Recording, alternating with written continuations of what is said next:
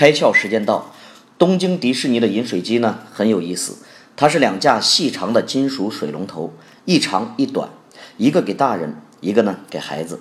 当父母带着孩子来喝水，我们试想一下，两人一面喝水，一面相视而笑，这就是迪士尼的初衷，希望呢父母带着孩子一家和乐融融，充满欢笑。除此之外呢，迪士尼不遗余力地维护每个人心中的梦之王国。无论如何呢，都不希望踏进王国的人们被现实世界所干扰，打断正在做的美梦。比如，禁止带便当，禁止旅行团的旗帜，禁止印着制造商名称的纸袋等等。因为这些呢，都会把客人拉回现实世界，让梦之国度瞬间消失。而且呢，迪士尼也绝不会在园区附近刊登招聘广告，因为这样也会破坏游客的梦想，让他们出戏。今天你开窍了吗？